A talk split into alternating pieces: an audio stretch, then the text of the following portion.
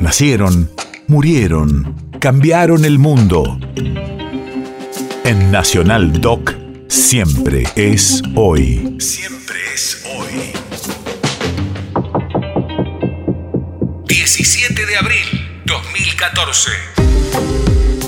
Hace ocho años fallecía en Distrito Federal, México, el escritor colombiano Gabriel García Márquez.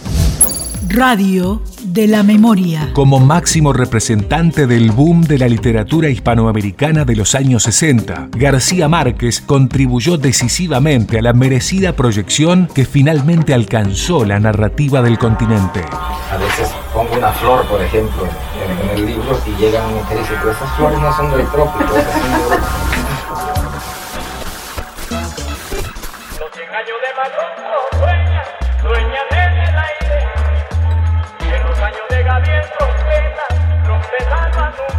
Gabriel García Márquez, grabando el 7 de septiembre de 1977, día en que se firma el Tratado del Canal de Panamá para la Biblioteca del Congreso de Washington, D.C.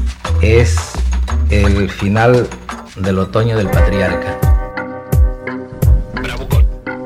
Pues en aquellas noches de postrimerías, lo despertaba el espanto de que los muertos de la patria se incorporaban en sus tumbas para pedirle cuentas del mar.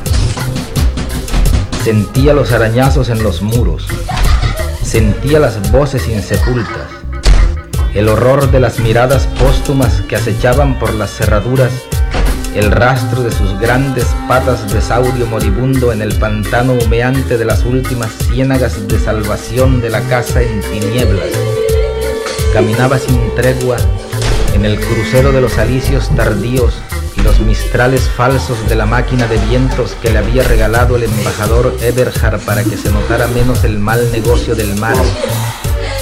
Veía en la cúspide de los arrecifes la lumbre solitaria de la casa de reposo de los dictadores asilados que duermen como bueyes sentados mientras yo padezco, mal parido se acordaba de los ronquidos de adiós de su madre bendición Alvarado en la mansión de los suburbios, su buen dormir de pajarera en el cuarto alumbrado por la vigilia del orégano. Quien fuera ella, suspiraba. Madre feliz dormida que nunca se dejó asustar por la peste, ni se dejó intimidar por el amor.